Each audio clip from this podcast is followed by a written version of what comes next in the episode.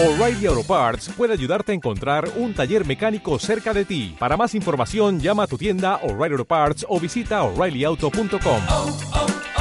O'Reilly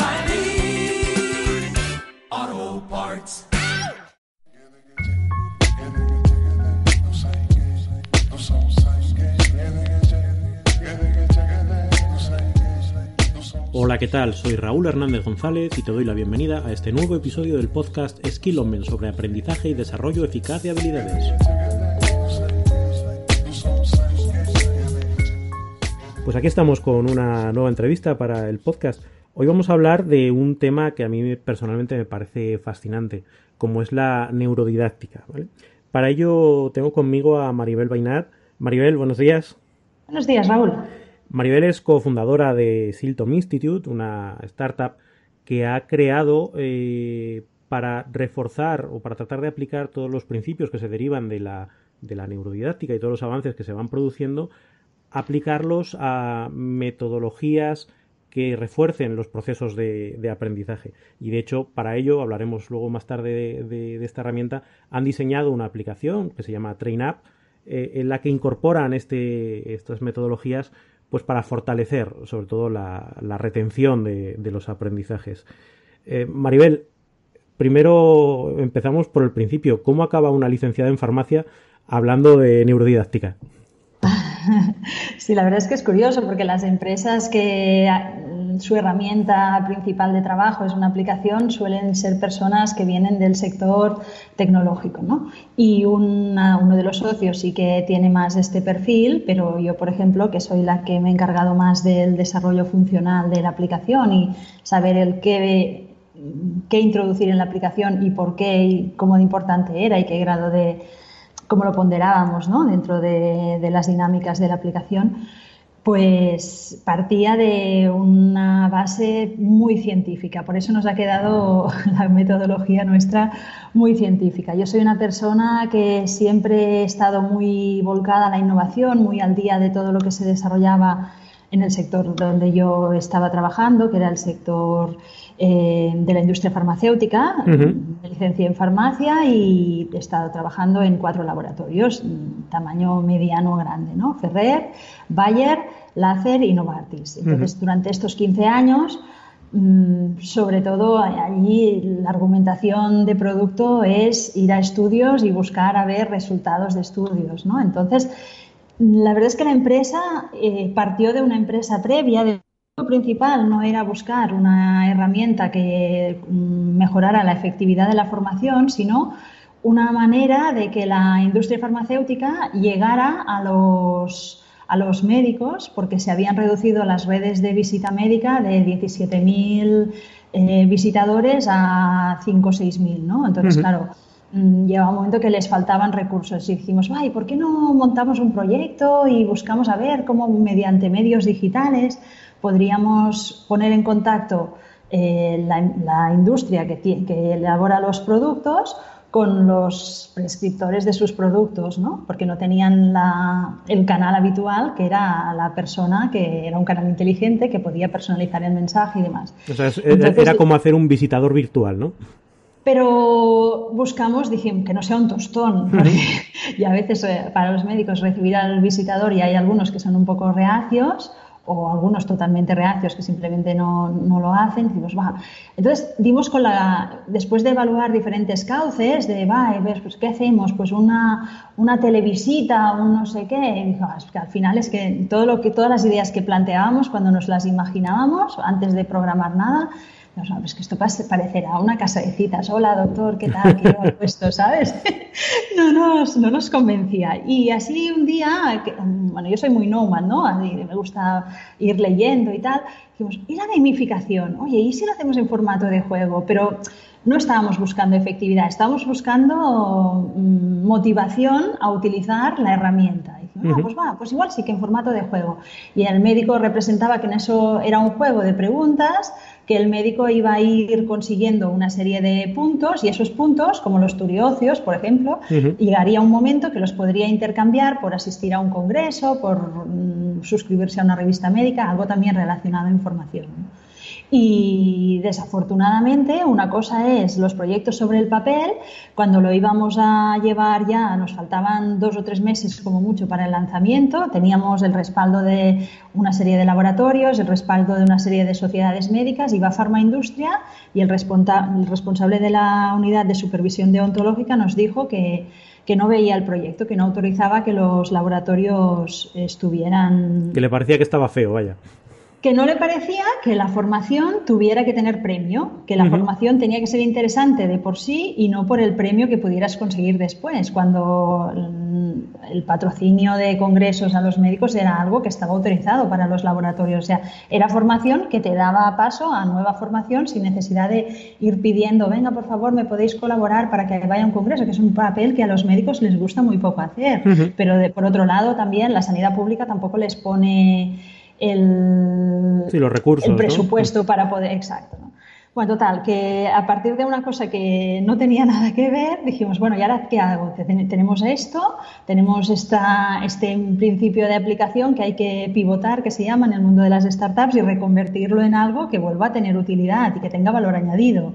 Dijimos, va, pues era algo que ya pensábamos hacer quizá dos años después del lanzamiento de este producto, decir, va, ¿y si hacemos una dimensión para formación corporativa? Y a raíz de decir, va, ¿cómo nos diferenciamos de otras cosas que ya existen de formación corporativa, como los LMS, bueno, los Moodles y tal, dos campus online? Pues, ¿Qué les falta? ¿no? ¿Qué, dónde hay un vacío? Y bueno, y yo recurrí a lo que solía recurrir para la industria farmacéutica, de ir, voy a ver si hay alguna publicación científica que ha identificado algo que nos pueda servir de enganche para, para hacer algo mejor de lo que se está haciendo actualmente. Y no encontré una, es que encontré centenares, ¿no? Y estuvimos tres meses solamente eh, revisando bibliografía, de decir, es que hay tanto que hay que priorizarlo, ¿no? A ver qué es lo importante, qué es lo que aporta más valor, si hay metaanálisis que han, alguien ha hecho el trabajo ya de resumirlo un poquito y de agrupar las conclusiones principales de cada uno de los estudios individuales, pues son estudios muchas veces pequeñitos y lo que se busca es que las conclusiones sean sólidas repitiéndolo con varias experiencias. Piensa que la formación, uno forma de matemáticas, el otro forma de medicina y el otro forma de inglés. ¿no? Entonces, mm, esa estrategia respecto a un grupo control, si aporta valor, la tiene que aportar en, las diferentes disciplinas. Y, si había reproducción y realmente los resultados aportaban valor, es poco importante el número porque dependerá del tamaño de la muestra y todo, pero sí que es importante que sea reproducible la mejora de efectividad y fuimos identificando una serie de cosas que aportaban valor a todos los niveles. Y de aquí salió que al final teníamos tantas que decimos, bueno, es que esto ya no es una aplicación, es que esto ya hemos construido una metodología, ¿no? Y le pusimos el nombre este de Silton, cambiamos el nombre de la empresa. Bueno, de hecho, a partir de entonces ya se convirtió tan científico que yo compré la parte del socio inicial y, bueno, el socio actual y yo compramos la parte del otro socio porque eh, ya no se sentían cómodos con toda esta metodología más, más técnica. Y bueno, y a partir de aquí la hemos seguido desarrollando mm, dentro de la aplicación y ir cogiendo experiencia también a nivel de la usabilidad de la herramienta y demás. Pero bueno, eh, la gracia ha estado también, aprovechando que ya partíamos de un juego, cómo dinamizábamos lo demás hemos innovado, porque todo lo demás, la mayoría de cosas, son conclusiones que llevan más de 30 años. Eh, publicadas, pero quizá poco divulgadas, que es la parte interesante por lo que me gusta esta oportunidad, por ejemplo, que me das de hacer esta entrevista para que las podamos explicar un poquito. Y lo que hemos hecho es dinamizarlo todo dentro de un videojuego para que una de algunas de las cosas que podrían ser ejercicios tediosos, mm, aburridos y demás, pues que sean motivadores, ¿no? Y darle este, este enfoque guay. ese barniz. más de efecto wow. Oye, Maribel, ¿tú tenías eh, relación con el mundo de la formación antes de, toda esta historia o ha sido algo sobrevenido? Sí, en las, en los, aparte de autoformación, pues que si trabajas en empresas grandes te van contratando consultores de formación buenos y sales de allí súper motivado de, ay, sí, sí, por esto qué interesante, ¿no? Que nos han explicado. Pero sí que como formadora teníamos eh, la responsabilidad, yo había siempre trabajado en marketing, bueno, empecé en business development, pero luego ya pasé donde he estado más años es en marketing y teníamos la responsabilidad de formar y capacitar a la red comercial de los diferentes laboratorios. Y allí sí que la verdad es que nunca me preocupó la, neurodidáctica en esa fase, porque tú te preocupa lo tuyo, ¿no? Tú vas a vender tu libro, tú, tú, has preparado una estrategia súper en profundidad, lo tienes todo muy bien atado y lo que vas es a presentarlo y das por hecho, es que, es que yo ni me lo planteaba das por hecho que si se lo explicas, ellos al momento ya lo saben y ya está, y salen de allí sabiéndolo, ¿no? Y eso ha sido el cambio más radical de concienciación personal que a partir de leer bibliografía me he ido dando cuenta, pues la gente no sale de allí capacitada para que si esto has hecho una formación jueves y viernes, el lunes empiecen a trabajar y lo estén aplicando. Y de hecho después eh, pasé también una fase, porque bueno, en Novartis, por ejemplo, trabajé en un producto que después no lo, no lo aprobó la Unión Europea, era un pre-marketing y la, Agencia Europea del Medicamento no lo aprobó y toda la división pues nos fuimos fuera, ¿no? Y pasé una fase de, bueno, ¿y ahora qué haré y tal? Y estuve como auditora de técnicas de venta en una consultora. Pues me daba cuenta, allí fue, porque yo había hecho salidas acompañando a comerciales, pero normalmente ya te llevaban a ver a los líderes de opinión y era una visita dirigida hacia los intereses, no era un día a día real de ellos. Y al ver día a días reales de ellos, dentro de lo que puede sesgar un poquito el, ir acompañado de, de un auditor, ¿no?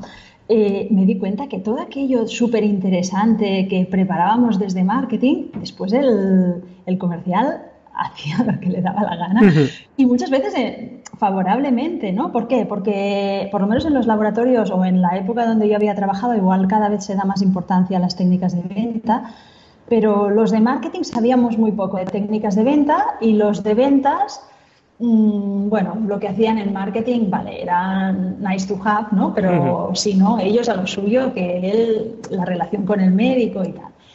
Y, pues sí que me di cuenta de esta desconexión, ¿no? De que lo que se les decía no se transmitía de la misma manera y de que, por otro lado, tampoco nosotros teníamos concepción de la realidad de lo que necesitaba la calle y el mundo comercial de, de verdad, ¿no? Llevado a la práctica. Y alguna vez sí que a los comerciales te decían, ay, esto que habéis explicado hoy, qué interesante. Bueno, digo, es lo mismo que os expliqué el otro día. Ah, no, pues esto yo no.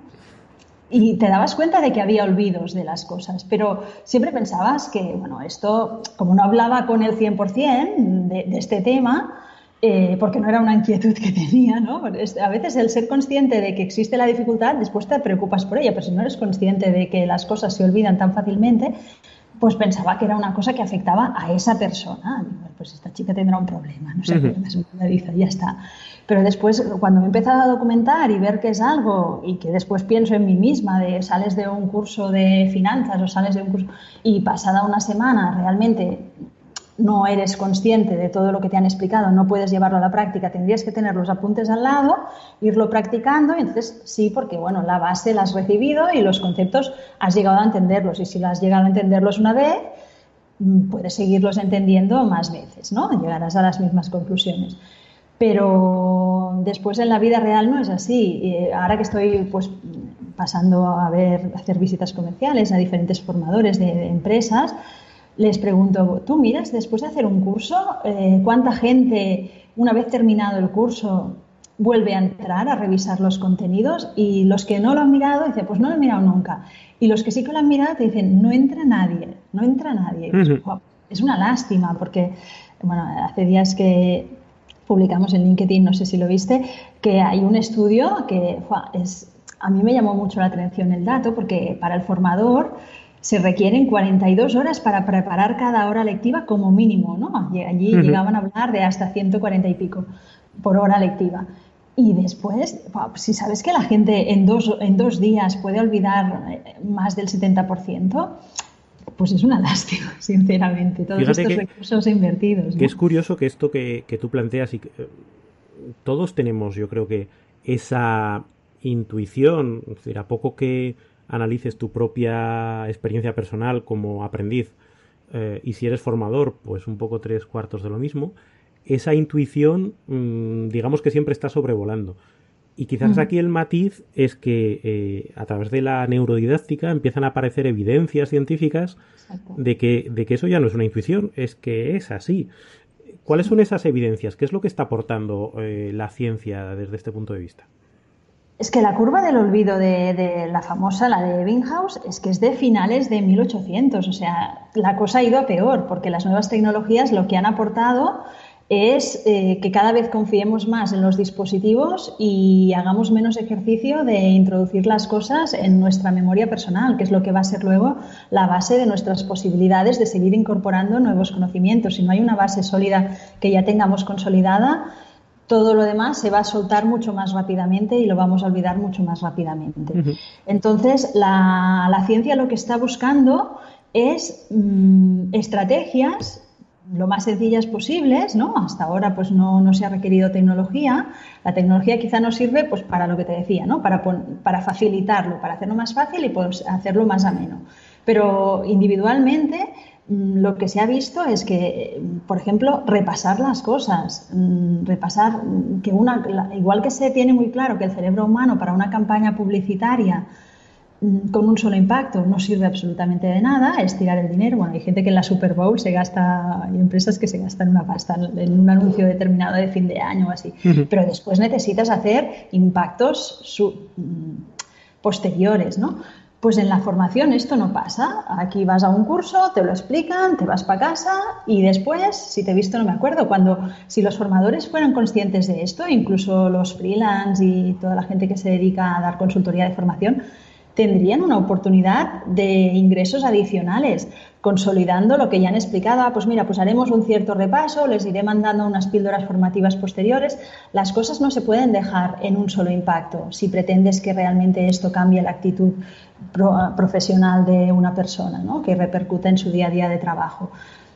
Fíjate que tengo, tengo la sensación, eh, eh, según, según vas mencionando esto, yo recuerdo una charla que, que, di yo y uno de los asistentes, que para colmo es amigo mío, pero levantó la mano y dice, Raúl, todo esto que cuentas está muy bien, pero suena poco sexy, suena poco atractivo. Eh, decir eso de que no, al final la gracia está en repasar y la gracia está en dedicar tiempo después de la formación, eso a la gente no le hace ilusión. Digo, claro, claro, pero... Es que repetir curso no le gusta a nadie. No, no, no, no, tanto el repetir curso, sino el decir, oye, tú vas a un curso, pero luego tienes que eh, generar unos impactos posteriores. Eh, claro. Y si no te los genera otros, pues tienes que dedicar tiempo tú. Eh, y un poco la... lo que me echaba en cara era decir, no, esto no vale, busca otra cosa. Digo, no, no, pero es que aquí no estamos hablando de que resulte sexy, agradable, atractivo. Tiene que funcionar. Y esto está demostrado una y otra vez que funciona ¿No te parece sexy? Pues bueno, sigue, sigue buscando la pastillita que te haga aprender alemán eh, poniéndote los cascos por la noche. Pero eso no funciona. y por mucho que insistas en que te gustaría que funcionase, no funciona, ¿no? Entonces, me da la sensación de que se produce una discrepancia ahí entre lo que nos gustaría que fuera y lo que es, que además cada vez ya no es más una intuición, sino una confirmación por, por métodos científicos, que a la gente le, nos cuesta tragarlo, nos cuesta tragarlo como aprendices, como formadores, como contratadores de formación. Porque no son conscientes de cómo funciona el aprendizaje en el cerebro humano. Entonces, no se trata de decir, ay, ostras, este juego es un juego para hacer durante varias semanas. No, no, yo quiero un juego más rápido, que aprendan más rápido tendrás un juego pues, para hacerlo en media hora si quieres, pero no van a consolidar los conocimientos. Es que el cerebro funciona de una determinada manera. Se necesitarán muchas generaciones para que realmente la selección natural dé otro resultado, pero a día de hoy tenemos lo que tenemos y sí que habrá un superdotado que diciéndole una vez las cosas ya nunca más las tengas que repetir, pero el, común, la gente, la mayoría, necesitamos estas repeticiones de la consolidación y necesitamos además que estas repeticiones no sean, sean lo mínimo pasivas posible, uh -huh. que realmente estemos reflexionando, haciendo ejercicios o autoevaluándonos de en qué grado sabemos aquel concepto. No basta solamente con oír o con asistir a una clase o leer un temario. Esto es también, bueno, esto ya en la pirámide de Dale ya viene, ¿no? La pirámide de la experiencia, uh -huh. que cuanto más arriba, menos porcentaje de recordatorio. Aquellos porcentajes también son un poco inventados. Yo no he encontrado ningún estudio que te diga si el 10% es leer o el, el 90% es tal, pero, pero sí que como para explicarlo, ¿no? Como hacían antes en las iglesias que la gente no sabía leer y les ponían todas aquellas representaciones gráficas de Jesucristo, de la Virgen María súper grande y súper emocional, para que solo con la vista ya se les quedara. Pues la pirámide de Dale para esto sí que sirve, ¿no? Sí, al final es un, un, lanzamiento de un mensaje que en órdenes de magnitud te permite tener claro que las cosas son así, ¿no? Y que por, por, ponerte una charla en YouTube no vas a aprender.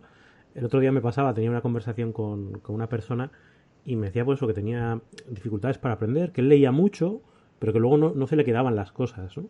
Y cuando, no es que yo leo como si fueran novelas, de principio a fin. Entonces, claro, ¿qué expectativa tienes de, de aprender haciendo así? Y dice, ah, pues nunca lo había pensado. Y ostras, pues fíjate la de horas que habrás dedicado a lo largo de tu vida a leer eh, material interesante, a ir a cursos interesantes, a ver charlas interesantes, pero por aplicar una metodología de yo esto lo miro como si fuera una película o yo esto lo consumo como si fuera una novela, eh, la capacidad de retener, no digamos ya de aplicar a futuro, pues eh, queda en nada. Claro, es que aprender es un placer, o sea, tú vas, te explican algo interesante y es un gozo, ¿no? Pero a partir de aquí, si realmente quieres aquello, ser capaz tú de utilizarlo en tu día a día, lo tienes que reflexionar, tienes que probar a ver, pensar sobre el tema. Y pensar no una vez, sino irlo consolidando en el tiempo. Dicen que cambiar un hábito requiere 60 o 66 días, ¿no? Un par de meses. Tienes que estar un poco insistiendo en aquello que has aprendido. Y dicen que el mejor momento para volverlo a recordar, que esto nosotros con el algoritmo de la aplicación pues lo, calculamos internamente, eh, es cuando ya lo has empezado a olvidar un poquito. Si yo te digo ahora diez veces una misma frase, pues no te aportará más valor que si te la digo una, porque en este espacio de tiempo no la vas a olvidar. Pero cuando ya la estabas olvidando un poquito, pum, te la vuelvo a recordar, que al principio pues se ha visto que los algoritmos que funcionan mejor son los de cada vez ir distanciando un poquito más eh, el tiempo, ¿no? Pues al día siguiente, al cabo de cuatro días, al cabo de una semana, pum, pum, pum, y al final tres semanas, un mes o si no, hacerlo más equidistante. También hay otros algoritmos que también han dado buenos resultados, quizá no tantos como el otro, pero es decir, si quiero acordarme de una cosa dentro de cinco años, la tendré que repasar cada seis meses. Y de esta manera llegaré a los cinco años y lo sabré, ¿no? O no, puedo hacer trampa y decir, mira, pues si me quiero acordar dentro de cinco años y no durante cinco años, pues el día cuatro años y pico lo, lo, repaso y lo tengo fresco. Pero la gracia no es saber algo cuando lo tienes fresco, es saber algo para que en una situación inesperada seas capaz de resolverla aplicando esos conocimientos. Y para eso necesitas tenerlos consolidados. Fíjate que ahí eh, eh, vinculas a, a, a. mí hay un libro que me gusta mucho, que es el de Make It Stick. Y ahí hacen una definición de aprendizaje que, que para mí es. Eh, la utilizo mucho y me, me parece muy buena ahí hablan de, la adquisición de conocimientos y el desarrollo de habilidades y su consolidación a largo plazo, que, esa es la parte eh, interesante, para eh, aprovechar oportunidades y enfrentar retos en el futuro. Que va un poco por donde tú dices. Al final se trata no de aprender para vomitarlo en un examen y decir, bueno, pues en algún momento lo aprendí en la vida, sino mm. para que en el momento en que lo necesite, tenerlo tan interiorizado, tenerlo tan tan dentro de mí que ni siquiera tengo que hacer el ejercicio consciente de, ostras, tengo que, recordarlo, ¿no? Claro, pasas de los procesos que requieren mucha atención y concentración, porque es algo que es nuevo para ti y te lo tienes que pensar bien y recurrir a ese recuerdo y te toma un tiempo. Y, por ejemplo, si estás delante de un cliente, este tiempo lo que te da es que le vas a transmitir ese mensaje igual al final correcto, pero va a tener una cierta inseguridad, ¿no? Por ejemplo, un comercial necesitas que tenga esta seguridad de respuesta rápida y a medida de que vas haciendo estos repasos, la pendiente de la curva del olvido se va atenuando. Esta curva tan drástica que en dos días te ha desaparecido más de la mitad, se va atenuando, se va atenuando y al final ya no se atenúa. Cuando ya has hecho como cuatro o cinco repasos, aquello ya queda fijo, ¿no? Si te dicen el nombre de una persona una vez, dos veces, tres veces, al final ya no dices, perdona, ¿cómo te llamabas? Ya, ya te lo sabes. Y nuevamente no te lo dice tres veces seguidas, te lo dice en diferentes ocasiones que te la vuelves a encontrar. Sí, necesitas, necesitas diferentes, diferentes impactos, ¿no? Yo creo que esa es la, sí. Impactos y tiempo, tiempo también, que no, no es una cosa que nos podamos poner a estudiar algo para que esto es una mala práctica. Eh, estudiar para un examen que es como ha funcionado el sistema académico toda la vida. La gente estudia para superar un examen y las metodologías de estudio que se utilizan no son eficientes a largo plazo. Se estudia para superar el examen. Oye, puedes sacar matrículas de honor, pero haciéndote resúmenes, releyendo, subrayando, todo esto está muy bien para pasar aquella prueba eficientemente. Pero dos semanas después de esa prueba, por más que hayas sacado una buena calificación, nadie te asegura que esa foto finish de un día concreto se mantenga en el tiempo. Las técnicas de, mantenimiento del recordatorio a largo plazo son un poco las que te comentaba, ¿no? Autoevaluarse en lugar de, de, tener un papel pasivo, ir viendo y aprendiendo de mis errores, de qué sé y qué no sé, tomar un periodo extenso de tiempo para ir aprendiendo poquito a poquito, esto siempre nos lo han dicho los padres, pero no les hacíamos ni caso. Oye, tienes que estudiar un poquito cada día. Pues, sí, ya, ya. Ahora nos toca estar en el otro lado, ¿no? sí, sí, sí. Esto el día que tenga examen, si yo ya sé que lo paso, mm, aprendiéndomelo tres días antes, ¿para que voy a tenerlo en cuenta ya tres meses antes? Sería absurdo, ¿no? Pues no es absurdo, porque si merece ser impartido, eh, merece ser recordado. Si tú estás dedicando un tiempo de tu vida, aunque sea tiempo académico y sea una formación obligatoria, a aprender algo, es una lástima que después lo vayas a olvidar, ¿no? Es como, bueno, un aprendizaje de aprender, pero no un aprendizaje de, adquirir un, conocimiento. Fíjate que eso, eso nos lleva a una, a una parte de la conversación interesante, ¿no? Que es, ¿para qué aprendemos? Eh, y lo podríamos llevar al, lado espejo, ¿no? Es para qué formamos a, las personas, ¿no? Pero para qué aprendemos, yo creo que es una responsabilidad propia del, aprendiz. Y es verdad que cuando lo llevas al ámbito académico, eh, pues todo el sistema está formado para, no, yo es que realmente si pudiera evitar aprender, esto no me interesa nada, lo único que quiero es sacar un examen y después olvidarme. Bueno, pues entonces si quieres eso, eh, las técnicas de, aprendizaje eficaz no te valen. Tú lo que quieres es dedicar el menos tiempo posible para superar el examen, punto. Si pasado mañana se te ha olvidado, te da igual. Pero es verdad que a medida que avanzamos un poco en, la carrera profesional, eh, tengo la sensación de que ese razonamiento cada vez tiene menos sentido. Yo, me cuesta mucho sacar tiempo para ir a un curso o me cuesta mucho sacar tiempo para leer un libro como para luego echarlo por la borda, ¿no? Yo, yo mm. quiero aprender para incorporar una habilidad, yo quiero aprender para incorporar unos conocimientos y, es ridículo no aplicar los mecanismos que me van a ayudar a... Entonces, si tengo claro que quiero aprender para tener esos conocimientos o para desarrollar esas habilidades, tendré que hacer caso a las metodologías que me ayudarán efectivamente a incorporar esas cosas. No seguir insistiendo en lo que me funcionaba cuando era un crío que solo quería pasar exámenes, ¿no? Claro. Sí, sí. Por eso que realmente si lo que buscas es una capacitación de la persona, tienes que buscar estrategias que vayan más allá del final del curso. Y estas estrategias eh, las puedes poner eh, tú por tu parte si eres voluntarioso, pero si es, por ejemplo, la empresa que te está financiando una formación, es la empresa la que se tiene que asegurar de que van a haber estos reimpactos posteriores. ¿no? y esa, parte, ¿eh? claro, desde el punto de vista corporativo yo le he dado, le he dado alguna vuelta y tengo la sensación de que es un mensaje que, tan, que cuesta mucho eh, trasladar a las organizaciones, todavía desde las, de los ámbitos de, de, formación y desarrollo en muchos casos. Tengo la sensación de que está la, la visión esa que tú decías antes. Si yo ya se lo he explicado una vez, lo doy mm. por sabido, ¿no?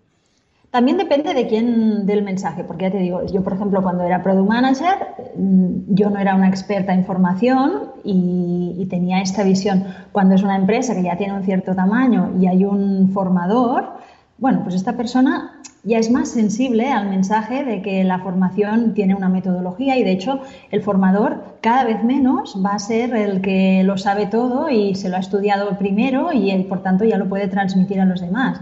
El formador puede perfectamente subcontratarlo a consultores externos que vienen y dan una formación, pero su rol como formador sí que creo que es asegurarse de que ese aprendizaje se ha producido dentro de su empresa. Y tiene que ser consciente que aprender ahora ya entramos un poco en la neurodidáctica, no es meter cosas en un cajón que las pones allá adentro y pones estos conceptos, cierras el cajón y allí se han quedado retenidos, sino que aprender es unas conexiones neuronales que cuando las recibes una información, si realmente la escuchas con una cierta atención y te interesa, vas a conectar unas neuronas que si no refuerzas esta conexión con nuevos impulsos de necesitar otra vez este concepto, se van a soltar. Y, el, formador es un modulador de la estructura cerebral de sus empleados. Y este rol eh, tenemos que ir entre todos dando un poco el mensaje porque eh, no, tiene, no es tanto una persona con más conocimientos que el resto y, que en un día determinado los transmite, sino el que se asegura de que esta modulación que tiene en el cerebro capacitado para realmente responder con todos esos conocimientos. ¿No tienes la sensación, eh, Maribel, de que incluso aunque entiendas esto siendo de un departamento de formación de una empresa, tú lo puedes entender, pero a la hora de llevarlo a la práctica, eh, incluso desde un punto de vista de presupuesto, tú estás acostumbrado a trabajar tus presupuestos de formación en base a unas horas de aula mm. y cuando te dicen, no, bueno, pero eso para que realmente sea eficaz es la punta del iceberg y lo que tienes es que dedicar una serie de horas y por lo tanto de presupuesto al post, ¿eh? a, esos impactos prolongados a lo largo del tiempo, tal tengo la sensación de que aunque tú te creas el discurso, a la hora de hacer números tiendes a arrugar el morro, porque en el fondo es pasar de una circunstancia donde te, gastabas X cientos de euros o X miles de euros en unas clases, a decir, no, ahora me tengo que gastar esto y más, para fortalecer el recuerdo a largo plazo. Y eso todavía yo creo que es una barrera que, cuesta romper. No sé si tú, a la hora de hacer un poco esa, esa visión comercial o esos contactos con las organizaciones, eh, compartes esa sensación. Pero el más es que el más ya estaba allí. El más era eh, que dabas esta formación y después los empresas ya de cierto tamaño, ¿eh? ahora estoy hablando. Después los el equipo de formadores iba pasando, por ejemplo, en una red comercial grande de 80 personas, pues iba pasando por las provincias y se iba reuniendo con ellos para revisar toda la formación que habían dado. Lo que es que pasarán una vez, no pasarán cuatro veces como podemos conseguir con, con una aplicación ya diseñada para esto y que además pues, les dé ganas de hacerlo, ¿no? Pero el gasto ya estaba, porque tú pregúntale a cualquier formador corporativo de una empresa relativamente grande y viajan más, o sea, no los, el problema que tengo yo para hacer los proyectos de consultoría de, de gamificación neurodidáctica es que no los encuentras, porque están la mayoría de veces de viaje reforzando estas formaciones. O sea, ellos son súper conscientes de que la formación se tiene que, reforzar, pero sí que es verdad que normalmente tienen muy poquito presupuesto. Entonces, cuando cogen un aliado que dices, ah, pues mira, desde el departamento de marketing, porque tienen un lanzamiento, porque lo que sea, vamos a destinar recursos a capacitar a cierto equipo sobre el conocimiento de este producto, sobre las habilidades de negociación o sobre lo que sea, pues bueno, entonces eh, es como aire para ellos, ¿no? Aunque no son proyectos extremadamente caros, mm, sí que, sí que siempre va a ser un presupuesto adicional. Pero por, otra parte, es mucho menos desgaste para ellos, ¿sabes? La tecnología lo que ha aportado es eh, facilitar las cosas. Sí, les da, les da una vía, ¿no? Sí, sí. Y también, si después ves que la gente lo agradece, porque, bueno, estos, los, estos proyectos ya te digo que son de gamificación y al final pues hay empresas que dan un premio más grande, más pequeño, puede ser desde una camiseta o un boli a quien da unas experiencias o regalan un iPad. La principal motivación que tiene que tener todo proyecto de consolidación es el aprendizaje en sí, que a la gente le sea útil. Si no va a ser útil, si aquello va a ser algo que, bueno, mm, lo hago por el iPad, por, por ganarme el iPad, te vas a encontrar el que lo hace por esto y el que no, el que lo hace porque el, que no le interesa más mínimo el iPad porque ya tiene uno. Entonces, es muy importante que los contenidos también sean realmente estratégicos para la persona, te va a dedicar mucho tiempo o todo el tiempo que haga falta si le saca, si le saca utilidad. Y los premios, ya te digo, siempre mi recomendación siempre es que los premios sean mínimos es más el aplauso para recibir el premio que el valor del premio en sí, que eso sí que, sobre todo en, el mundo laboral, el reconocimiento de un buen trabajo siempre es, gratificante. y, funcionamos más así. Sí, que haya una, una, motivación intrínseca, ¿no? Al final. Claro, y el ir viendo que tú vas mejorando, ¿no? Si la aplicación te permite ir viendo, ah, pues mira, al principio acertaba el, no sé, el 65% de las cosas y ahora ya estoy ya en el 80% y pasan unos días más, ya llego al 90% le llamamos la excelencia a, dominar más del 95% de los conceptos impartidos. Pues tienes el reto de subir en el ranking, pero tú tienes el reto personal de, de ir alcanzando tu propia excelencia sobre esos conocimientos estratégicos. ¿no? Oye, Maribel, eh, ha habido un, un, punto en el que has empezado a hablar de, de neuronas y de puentes entre Sí. neuronas. eh, Sí. Lo llevo por, otro, por, otro- por otra vía, pero esa parte me parece muy, muy interesante, ¿no? Que la gente Mm. visualice qué es a nivel cerebral el aprendizaje. ¿Podemos profundizar un poquito en, en ello? Sí, el- el- las conexiones neuronales lo que tienen es que se crean en un momento dado y después se, se van solidificando, se van haciendo como mucho más fuertes. Incluso la propia neurona mm, tiene la capacidad de irse haciendo más, más ancha a medida que esa conexión neuronal se reutiliza más veces, ¿no? Esto, el, bueno, había estos juegos que los de Nintendo creo que eran, que pasaron de coger un, un videojuego que era nuevamente para niños, pues hicieron para, para que los abuelos y tal practicaran sus neuronas. el brain- que- el brain trainer, training aquello, sí. algo así, ¿no? Ujú. Sí. Pues funcionaban por este principio de si ejercitas aquello, pues vas a tener mucha más capacidad de utilizar toda tu, el potencial de tu cerebro y tus capacidades cognitivas. Pues el- el- la neurona funciona así y se va a ir reforzando, se va a ir haciendo cada vez más, más gordita, más el diámetro del, del axón va a ser cada vez más grueso y al final vas a tener como una conexión de banda ancha. Los cables, cuanto más gruesos, más rápido transmiten la señal. Pues las neuronas, tres cuartos de lo mismo. Y a medida de ir reutilizando aquello, que si es algo, por ejemplo, tú, yo te enseño, tú eres un operario de una máquina y te enseño a usar la máquina. Y mañana utilizas la máquina de aquella manera, ya está, no necesitas un recordatorio de la formación, lo que necesitas es usar la máquina y practicar esos conocimientos. O si te, te enseño inglés, pues bueno, tú después lo que necesitas es practicar el inglés, ¿no? No hacer más clases, sino mm, practicar los conocimientos. Ya está, con eso queda cubierto.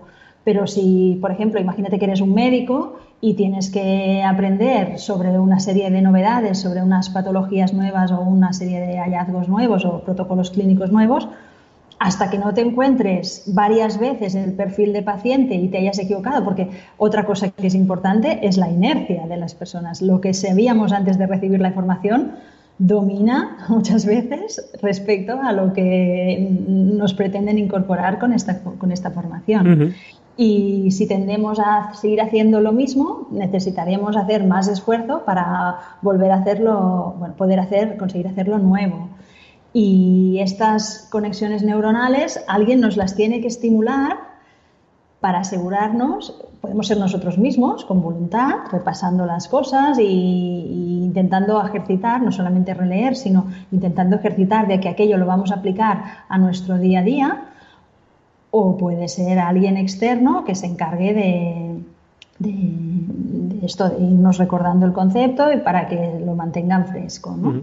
Pero en ese sentido entiendo que funcionan de forma parecida o que en el fondo son lo mismo lo que es un conocimiento que de lo que es una habilidad Eh, en el sentido de que ambos son conexiones neuronales que nos ayudan a que la información fluya de una determinada manera ¿no? Sí, es lo, bueno, lo que se conoce como la neuroplasticidad. Antes se pensaba que las cosas, mm, solamente los niños tenían esta neuroplasticidad y lo que se ha visto es que los adultos, las neuronas se van interconectando entre ellas de forma diferente en base a los conocimientos que vamos adquiriendo y los recuerdos que vamos generando. Y esto incluso se ve en, en experiencias a microscopio, viendo cómo una zona, un área cerebral determinada, si la estimulas, proliferan las neuronas por allá al lado. Se van, se van haciendo redes neuronales mucho más amplias y mucho más interconectadas. ¿Por qué? Porque si repasas las cosas, no es como un jersey que puedes tener en un armario y te lo pones hoy, te lo pones dentro de una semana o dentro de un mes, pero hay un solo jersey en juego, sino que aquí cada vez que recordamos y rememoramos el, el concepto, se va a generar una copia se va a generar una copia con todos los, no sé, iba a decir insights, los, eh, el, el- Sí, el los entorno- aprendizajes, ¿no? Los- Sí, el entorno de ese aprendizaje, ¿no? Si yo te digo un, no sé, te explico ahora un dato y te lo explico hoy y te lo vuelvo a decir mañana cuando vas en el metro, pues no será el mismo contexto hoy que mañana y ese recuerdo lo vas a asociar tanto al entorno de oficina como al entorno del metro. Por tanto, cuando estés en el metro, uy, te será más fácil que te devuelva ese, ese recuerdo o cuando estés en la oficina te volverá a ser más fácil que, te, que tu cerebro te devuelva ese recuerdo. Es muy práctico el aprendizaje con el móvil, por ejemplo, para que las personas puedan, puedan aprender en el propio entorno de trabajo. Porque antes los llevabas a una aula, los formabas y después en su día a día igual estaban trabajando en un contexto totalmente diferente. Se ha visto que estudiantes que los cambias de aula para hacer un examen, como ocurre por ejemplo en la selectividad, bajan de rendimiento por el solo hecho de descontextualizarlos, porque no tienen nada que les ayude a, uy, pues mira, ay sí, un, olor, un, cualquier cosa. Mm, los recuerdos se, se guardan empaquetados con sus contextos. Es curioso, pero funciona así. Me estaba recordando una experiencia que he leído hace poco, eh, que es aplicación de, de, formación en cadenas de montaje, en, fábricas, donde ya están haciendo formato de realidad virtual, es decir, grabación de vídeos desde el punto de vista del operario eh, y la reproducción de esos vídeos a demanda en el puesto de trabajo, de tal manera que cuando una persona tiene dudas de cómo se coloca no sé qué pieza, accede al vídeo de cómo una persona que estaba colocando esa pieza y ha grabado el vídeo con una cámara en sus ojos, ve las cosas que él ve y lo aplica directamente en el puesto de trabajo. Es decir, no es que estoy en un aula y me explican cómo se hace esto y luego cuando voy a, la, a, mi posición tengo que reaplicarlo, sino que es una transferencia directa. Y como tú dices, es con el ruido que hay en mi puesto de trabajo, con el olor que hay en mi puesto de trabajo, con, con las sensaciones táctiles que tengo cuando cojo esa pieza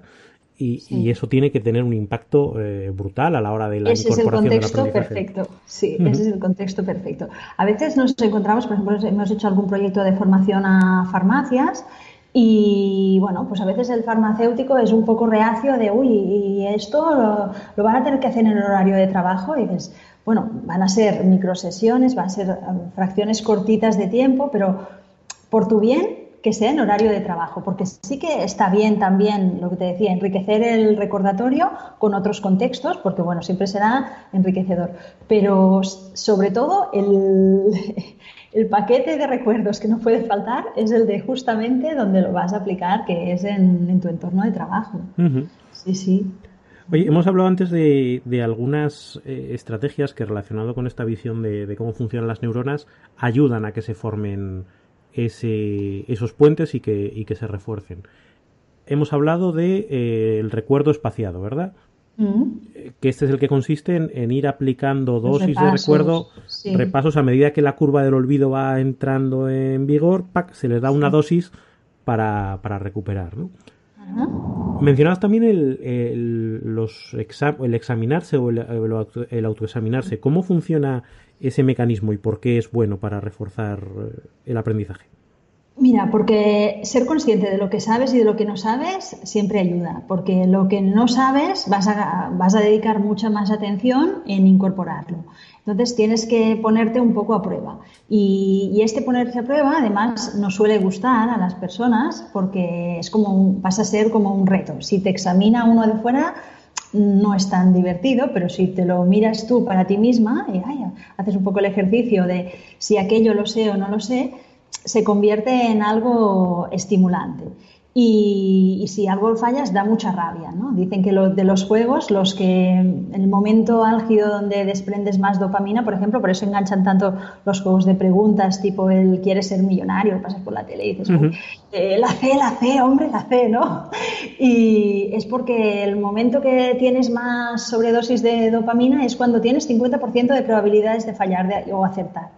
Pues mm, esto, mm, autoevaluándote, es una sensación que vas a tener durante muchas veces y hace falta que no sea muy trivial, que no sea que te lo pongas un poco difícil, ¿no? Que no tengas opciones de respuesta. Están aquello de las flashcards también, pues si tienes que aprender un idioma, que por un lado pones la palabra en un idioma y por el otro en, el, en, tu idioma materno y el otro en el idioma que quieres aprender y las vas revisando, vas haciendo grupitos y es un método que, que funciona bien para el recordatorio a largo plazo o hacer exámenes de otros años. Por ejemplo, los, los estudiantes de MIR, yo tiro un poco del sector médico farmacéutico, es donde tengo más experiencia, pero los estudiantes de MIR ya están aprendiendo con una aplicación que se llama MIRMIA y que lo que te hace es eh, ponerte en práctica lo que ya sabes o no con los, eh, con los exámenes publicados de las últimas ocho o nueve convocatorias y allí tienes una buena percepción de en qué grado dominas esos conceptos. ¿no?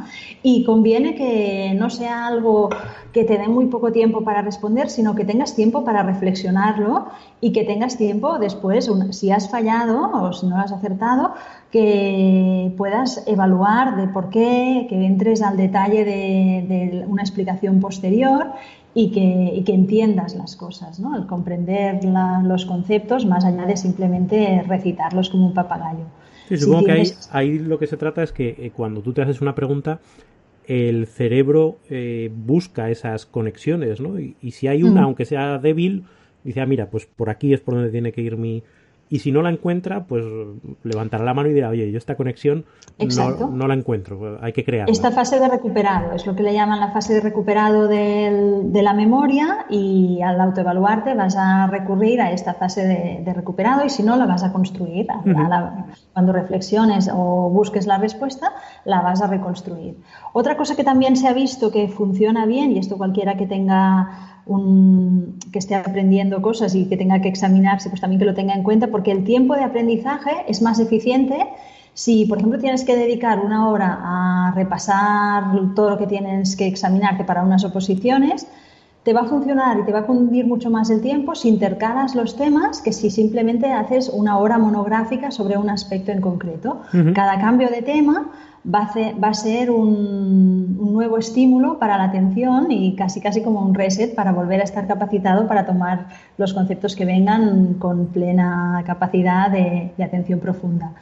Y esto también es una cosa que no se suele hacer. El día que te dedicas a algo, entras en profundidad, los cursos de formación están diseñados para durante todas las horas de una jornada, por ejemplo, ir entrando, entrando, entrando cada vez en más profundidad pero aquello no lo sueltas. En los colegios, por ejemplo, de los niños sí que están haciendo cada vez más clases de 50 minutos y van cambiando las materias, que es, mucho más ameno que si hicieron el lunes matemáticas o el martes no sé qué. ¿no? el, el, cerebro funciona así mucho mejor y le sacas mucho más rendimiento. También las sesiones que sean breves.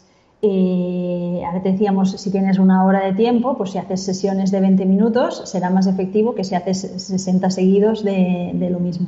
Pero si en lugar de hacer 60 minutos durante seis días haces sesiones de 10 minutos, pues también vas a aprovechar muchísimo más el tiempo. Y aquí es, todo el campo del microlearning, que también cada vez hay más recursos para poderlo implementar.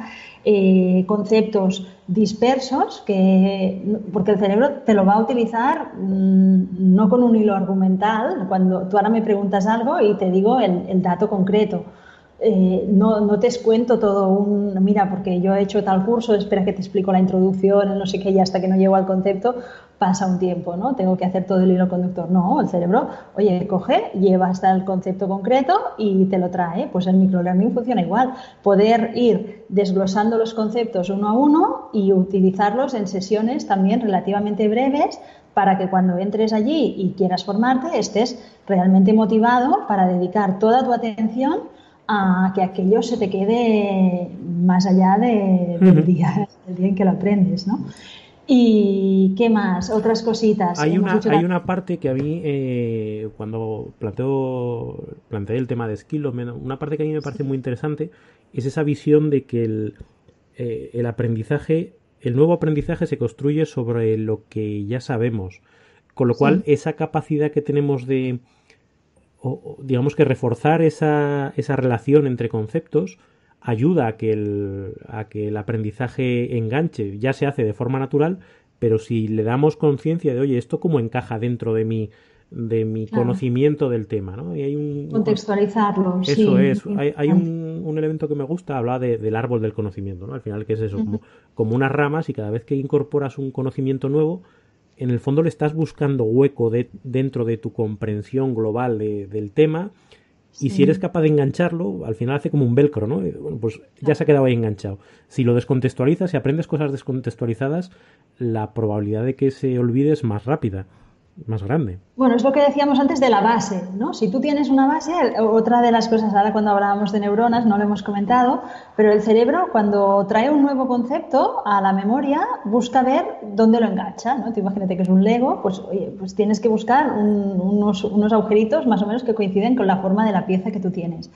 Si no hay una base previa de unos conceptos muy parecidos donde engancharlo al ladito, Mm, se va a soltar mucho más rápido porque aquello no tiene un anclaje. Entonces, no hace falta que sea exactamente el mismo concepto con los repasos que decíamos posteriores, que ya sería una fase de consolidación, pero la llegada, la llegada del primer recuerdo, si no encuentra un campo bien abonado para que aquello se quede, si tú eres experto en algo, puedes irte eh, enriqueciendo cada vez más de todo aquello que es de tu área de know-how.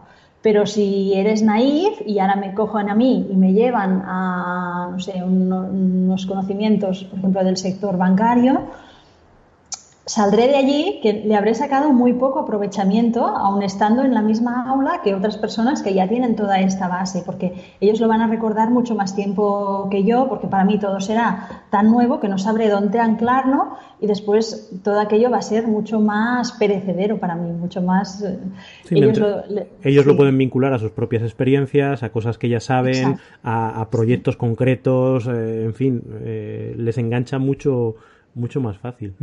Claro, sí, ya solo la motivación ya también es un factor importante, ¿no? si lo, vas a utilizar, lo vas a utilizar en tu día a día, ya estarás mucho más atento, tendrás otra actitud hacia esos conocimientos que si eres alguien que dices, bueno, espérate aquí mientras dan esta clase, pues vale, sí, por aquí me entrará, por allá me saldrá y diré, jolín, pues qué complicado todo esto que habéis explicado y ya está, me iré tan tranquila.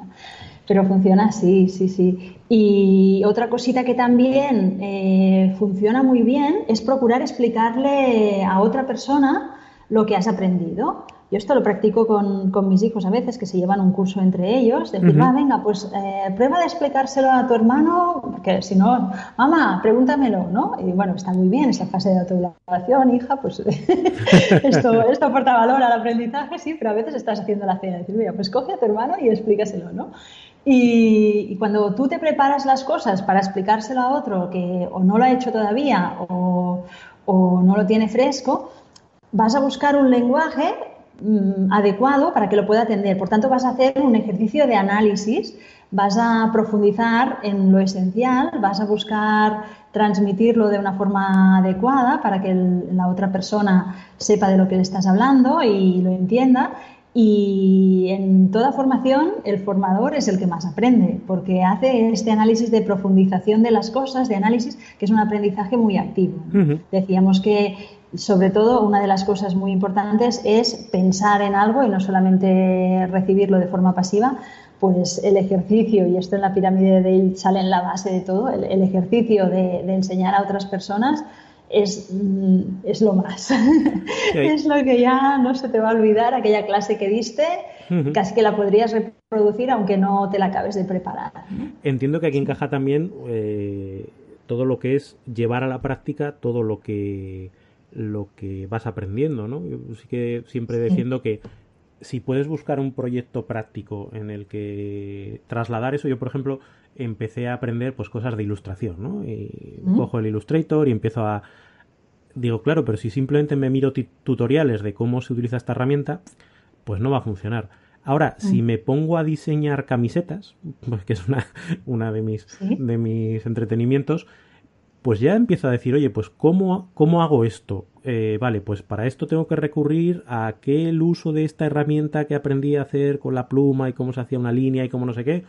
Mm. Si lo hago 20 veces, el conocimiento de cómo funciona esa herramienta se mete dentro de mí, pero he necesitado provocar... Es como lo, que dicen de, ir en bicicleta, ¿eh? Esto es el concepto de ya no se te olvida nunca aprender a ir en bicicleta. Sí, eh, al final se trata de, interiorizar, pero necesitas forzarte a buscarte un proyecto práctico para, mm. para tener la excusa de, poner en práctica las cosas. Y yo creo que eso muchas veces también en esa visión pasiva del aprendizaje de voy a un curso y ya está, o se nos olvida, es decir, oye, ¿esto cómo lo voy a a llevar.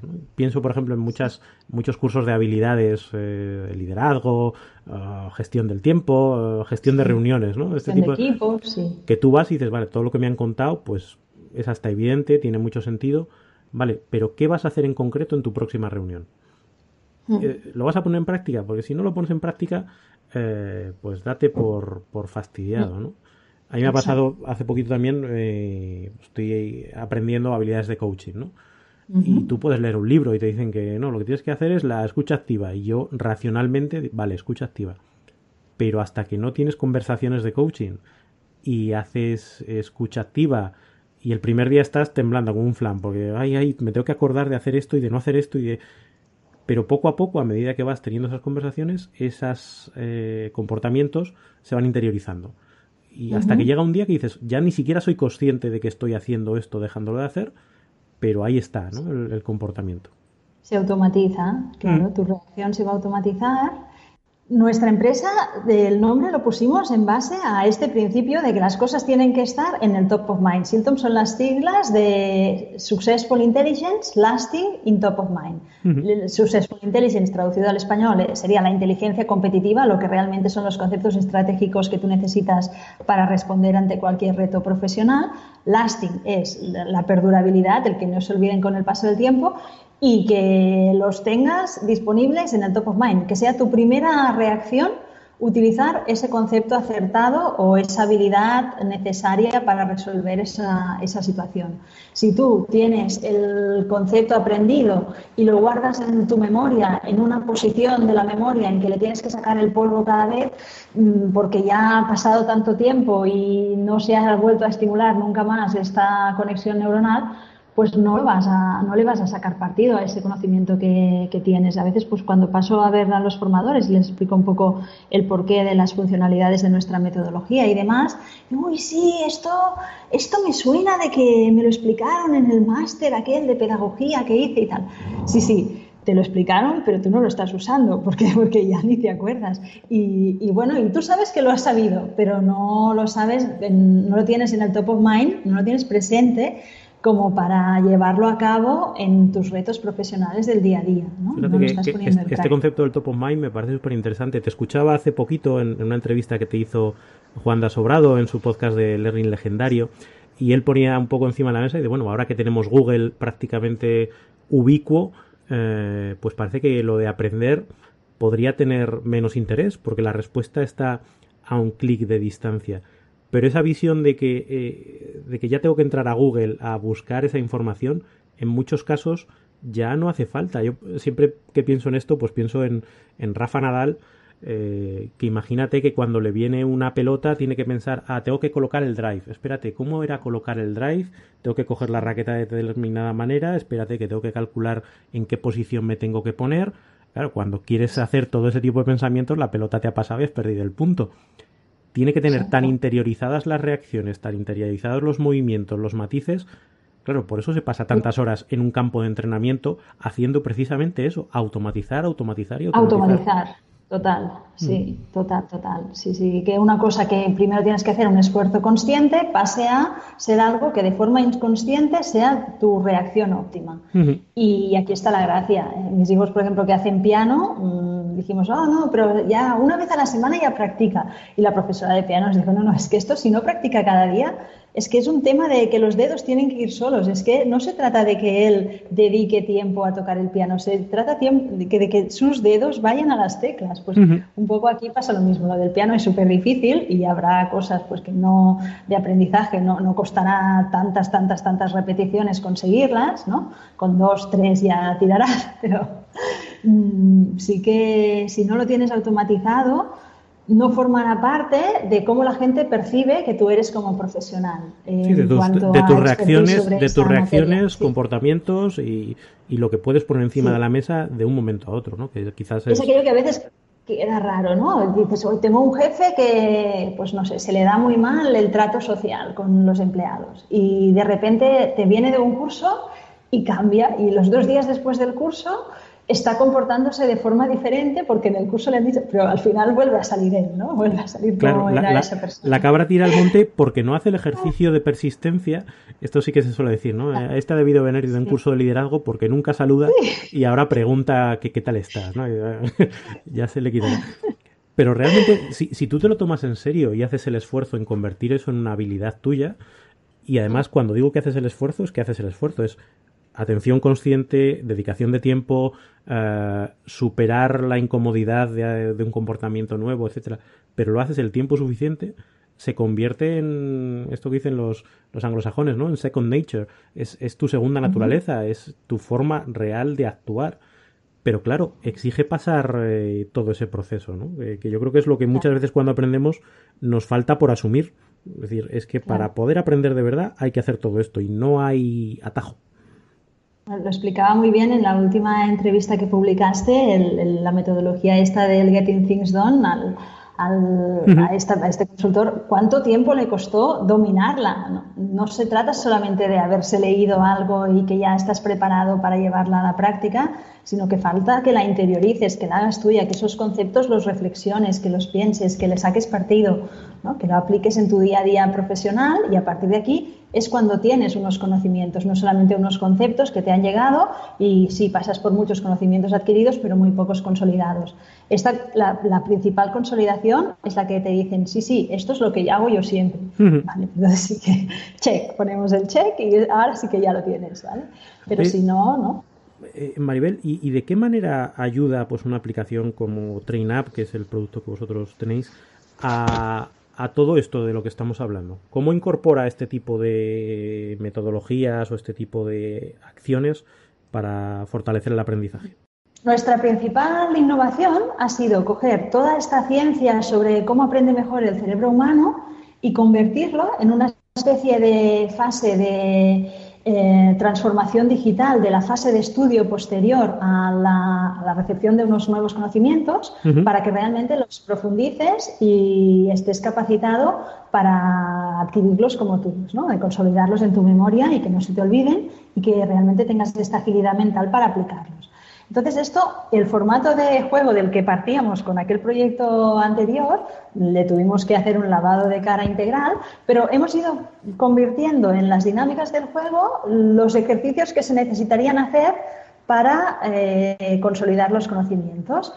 ¿Cómo lo hemos hecho? Por ejemplo, pues las sesiones de juego eh, lo que decíamos antes, que sobre todo la forma como aprende mejor el cerebro humano son por fracciones pequeñitas de unos 10-15 minutos, pues hay una energía en el juego que a los 15 minutos se te terminaría la energía. Son 15 minutos de reflexión. Si tú estás por allí mirando el ranking y tal, ningún problema que estés conectado, pero el ratito que te damos para responder preguntas y autoevaluar tus conocimientos, que el formato de quiz nos va muy bien también para resolver esta necesidad de autoevaluarse y tal, pues no va a ser más de 10, 15 minutitos.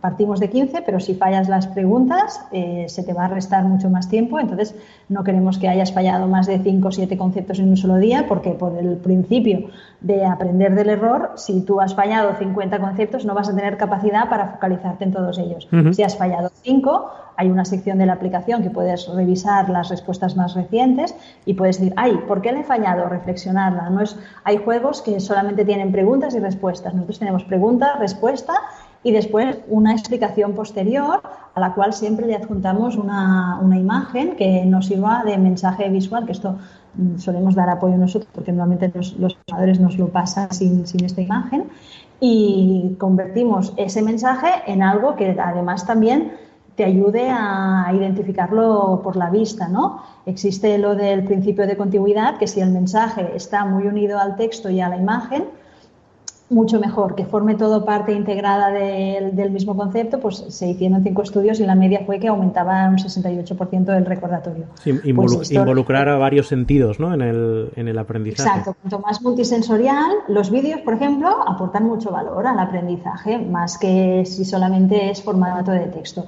Lo que pasa es que los vídeos lo que nos dificultan un poco más es estas repeticiones, porque, mm, por ejemplo, en Novartis hacíamos el curso de me parece que era de código ético o algo así, de, que la empresa, pues todo el mundo se comportara de forma ética y tal. Era un curso que te lo hacían hacer cada seis meses, muy bien, conceptualmente, neurodidácticamente, repasábamos y demás, pero era en formato de vídeo. Entonces íbamos dándole a la tecla, tú ibas estabas allí en tu ordenador haciendo cualquier cosa, esperabas que el vídeo pasara, ni le hacías ni caso, Sí, sí, Conozco, la conozco la sensación, he hecho alguno de esos. para las repeticiones es un mal formato, pero para que un primer impacto te mires el vídeo y entiendas mucho más, pues si es un mecanismo de acción de un fármaco o alguna cosa así, va genial porque lo entiendes por la vista. ¿no? Otra cosita que también tenemos en cuenta, eh, los repasos estos espaciados en el tiempo. Hemos introducido, hemos diseñado un algoritmo que tienen en cuenta los estudios que se han hecho que funcionan mejor. Entonces, de forma personalizada, bueno, el, juego representa que el hilo conductor es un trenecito que va pasando por una serie de estaciones. Pues hay unas estaciones en que para pasar de un de una estación a la otra necesitas, en la estación habrá 10 preguntas nuevas, pero necesitas 15, 15 aciertos acumulados. Por tanto, siempre nos va a dejar espacio para un mínimo de 5 repeticiones, que y como si fallas resta, mm, habrá gente que para pasar de una estación a la otra de este itinerario formativo necesitarán 20 o 25 respuestas, depende del grado de conocimientos de base que tengas pues al final eh, vamos a ir personalizando los repasos con un algoritmo adaptativo a lo que tú necesitas reforzar en concreto. Y el formato de juego, la gamificación, eh, los juegos en sí, pues se ha visto que se hizo un metaanálisis de 65 juegos formativos y aumentaban un 9% el recordatorio. O sea, sí está bien, no es la bomba, ¿no? mejoran un poco el recordatorio, pero sobre todo el juego es un vehículo perfecto para poder hacer todos estos repasos y que no se haga pesado, porque en formato de juego, que te vuelva a salir la, misma pregunta no resulta algo aburrido, sino al revés. Dices, ay, mira, qué bien, ahora sí que la acertaré, ¿sabes? Es como una mm. nueva oportunidad de corregir algo que quizá la primera vez no te salió tan bien. Y entonces te vamos dando la comparativa de cuántas preguntas acertaste la primera vez y cuántas estás acertando a día de hoy. Eh, también hay la posibilidad de enseñar a otros, porque damos la posibilidad a los usuarios de que generen preguntas en el propio juego y aquí hay posibilidad de compartir know-how de experiencias personales que haya tenido cada, cada persona en su ámbito profesional o simplemente ir al campus digital de la empresa y buscarte conceptos que creas que, quizá el formador no los ha resaltado y tú consideras que aquello para el resto de compañeros es interesante. Las primeras experiencias que hicimos eh, la gente buscaba lo más que, ah, pues voy a, yo esto lo sabré y nadie más lo sabrá porque era lo más recóndito, ¿no? Y era muy poco interesante y ahora lo que les ponemos dentro del juego es que el resto de compañeros tienen que votar si esa pregunta era interesante o no para que realmente te la curres un poco, que realmente pongas cosas no para que fallen, sino para que aprendan y está funcionando mucho mejor. Es que esto de, de los juegos eh, hemos aprendido también durante este proceso. Hemos hecho ya muchos proyectos y una cosa que nunca me podía imaginar yo, el primer proyecto que hicimos la gente hizo trampas. Y, ¿Cómo puede ser? ¿sabes? Estabas en una empresa, representa que tienes que tener una imagen, están tus jefes, están los... El lado, el lado oscuro de la gamificación, eso. Claro, es que al principio dijimos, no, no, pues que no, no haga falta que, que, juegues online, que una vez te lo descargas el proyecto ya lo tienes todo en local y tal. Pero entonces, esto que era importante para nosotros, que eran las microsesiones, mm, que fuera mirar el reloj y fuera decir, ah, no, no, ya se te ha terminado el tiempo y tal, la gente iba allí, cambiaba la hora del reloj y del, smartphone y ya está, volvía. Madre que hacían cuatro estaciones seguidas y dices, no, esto no, no va por aquí, que no aprenderéis, ¿no? Y esto pues lo hemos ido corrigiendo. Ahora necesitas tener conexión, esto es un, un hándicap mínimo porque ya casi en todas partes hay, hay conexión wifi o vas con el 3G y ya está, es un mal menor, pero por lo menos ahora ya se controla una de las... a los de las trampas, los tramposos están a, raya ya. Eh, otra cosa importante es que con el formato este de la movilidad, pues te va a ser posible aprender en tu puesto de trabajo, en entornos cercanos a tu puesto de trabajo, o al revés, consolidar estas repeticiones en entornos donde vas a encontrar muy fácilmente disponibilidad de tiempo. Encontrar 10 minutos en un día es muy fácil, porque mientras te tomas un café o mientras vas en un transporte público eh, o mientras esperas que se termine de poner no sé qué de la cena, pues ya está, ¿no? Encuentras 10 minutos, son fáciles de, ubicar en tu día a día y se adaptan al ritmo de cualquiera. Eh, lo del periodo extenso lo limitamos así con, con, estas microsesiones, con esta energía diaria disponible y así la, la, gente se le alarga y al final terminan, para unas 150 preguntas, pues terminan necesitando 30, 35 sesiones, con lo cual más o menos como no van a jugar cada día, pues vamos a ocupar estos dos meses y vamos a tener una consolidación buena, de calidad. y, intercalamos los temas de las preguntas también. Eh, cuando empiezas la formación tienes una sección de apuntes totalmente vacía y la, a medida que vas respondiendo preguntas, la, explicación de estas preguntas te van quedando archivadas en una sección de apuntes y vas construyendo el temario eh, por el procedimiento de learning by doing, ¿no? Aprender haciendo y, y entonces lo vas a, vas a, poder repasar lo que ya has respondido, pero no lo que te queda por venir porque queremos que en la primera vez hagamos como un diagnóstico de qué sabías realmente. Hay empresas pues que les mandan un temario previo, mandan una píldora formativa por mail, por ejemplo, y después lo consolidamos con la, con la aplicación o parten de una formación presencial, pues por ejemplo si es un lanzamiento de un producto o algo, ah, de toda la estrategia se la explican presencialmente para poder resolver dudas y después consolidamos con, con la aplicación. Y bueno, hay diferentes modalidades. ¿no? A veces nos sorprende. Personas que llevan mucho tiempo mm, gestionando pues, un producto, nos sorprende que muchas veces no son los que mejor porcentaje de aciertos iniciales tienen. Y, bueno, hace gracia porque como cuando coges 150 preguntas, lo preguntas todo, te das cuenta de realmente el nivel de conocimientos. Lo ideal es una pregunta sobre un mismo concepto, preguntarla del derecho y del revés, ¿no? Cogida por un por un punto de vista y por otro, o, sobre todo poner las preguntas en formato de experiencia práctica. ¿Cómo resolverías esta situación si te encuentras en qué PAM? Que hay aplicaciones de gamificación para formación tienen muy poco espacio. En una pantalla te tienen que caer una foto, un enunciado y varias opciones de respuesta. Pues nosotros tenemos una pantalla para plantear la situación en un enunciado, posibilidad de foto, cuatro opciones de respuesta, porque si pusiéramos seis sería todavía más efectivo, pero ya lo medimos y era un poco más rollo leer seis opciones de respuesta. Al final lo hemos dejado de cuatro, pero fíjate que hay estudios que, por ejemplo, si solo hay dos opciones de respuesta, el recordatorio no, no se convierte en superior a si, a si estuvieras leyendo un temario. Entonces necesitamos un mínimo como todo está basado en la, en la, evidencia, necesitábamos un mínimo de cuatro opciones de respuesta. Y después hay una pantalla posterior de explicación, de entrar en profundidad y de relacionar aquel concepto nuevo con otros conceptos que tú ya pudieras tener. Eh, y no sé si me dejo algo más. ¿Te parecerá poco? sí, hace muchas cosas y además cada vez vamos teniendo ideas de, ay, ahora que sirvo también para eventos, y ahora que sirvo también para no sé qué, ¿no?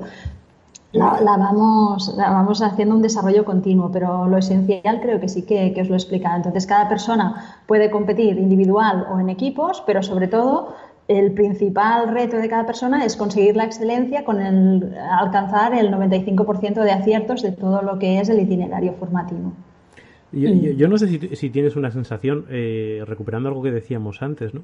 que la metodología existe, la tecnología existe, y que quizás lo que nos falta es eh, un cambio de mentalidad, ¿no? De, asumir que efectivamente si queremos...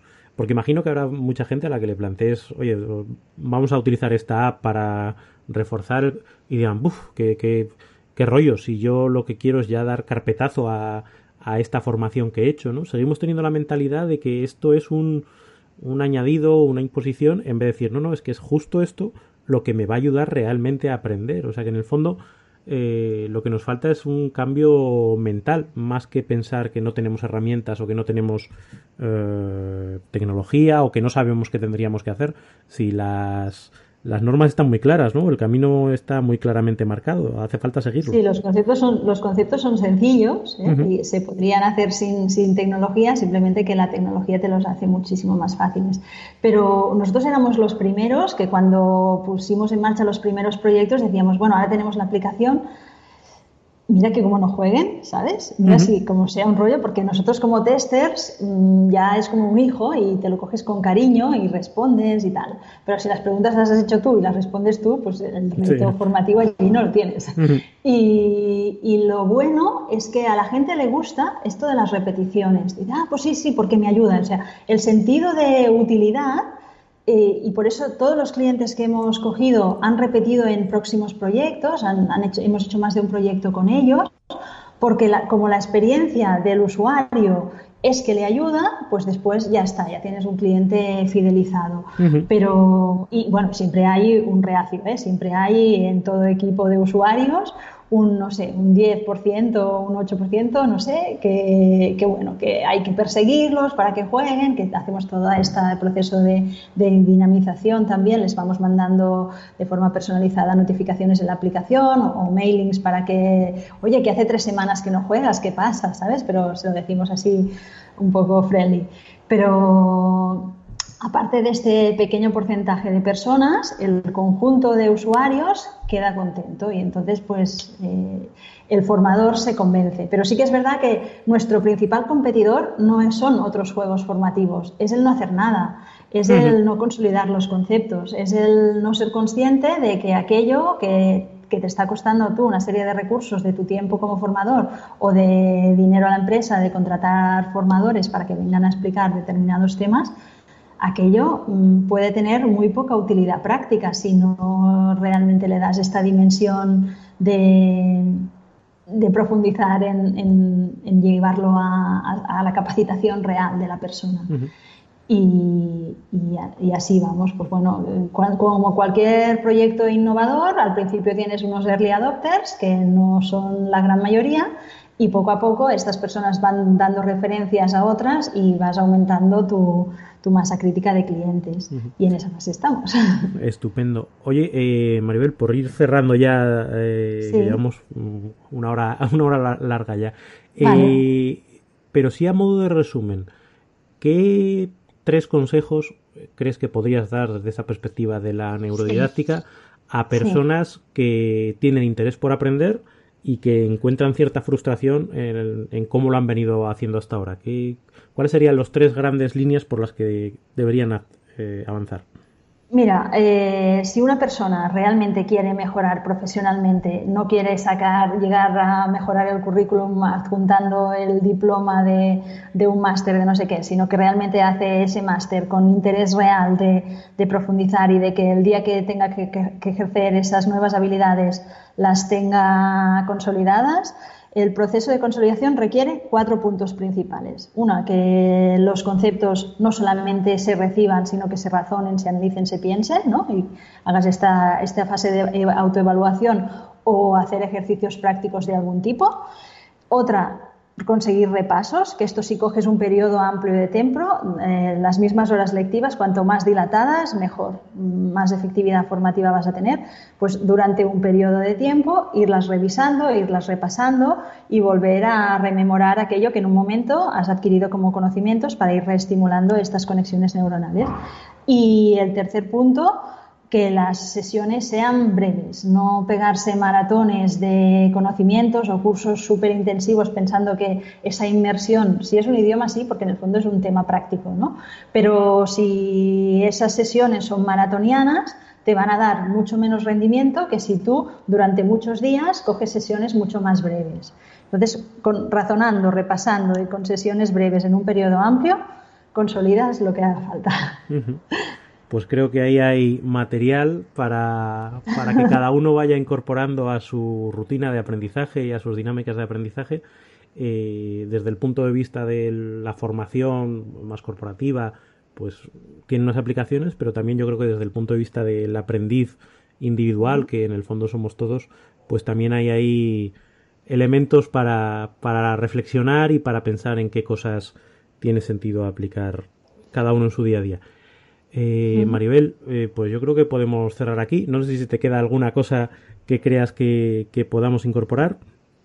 Mm, no, pues que estamos a disposición de, quien haga falta a través de la web eh, silton.com yo soy Maribel Bainat, eh, por LinkedIn también me podéis contactar y que será un placer eh, ya sea debatir sobre estos conceptos o recibir experiencias de, personas que quizá estén consolidando de otras formas y que les sea efectivo, pues también sería muy interesante para mí que me lo explicaran. Perfecto. Pues como un placer ha sido para mí tenerte hoy, hoy aquí, mantener esta conversación que creo que ha dado pues muchas pistas muy interesantes para todos los que nos escuchan. Maribel, lo dicho, ha sido un placer. Muchas gracias. Gracias. Adiós, Raúl. Hablamos hasta pronto. Hasta luego. Adiós. Adiós. Y hasta aquí el episodio de hoy.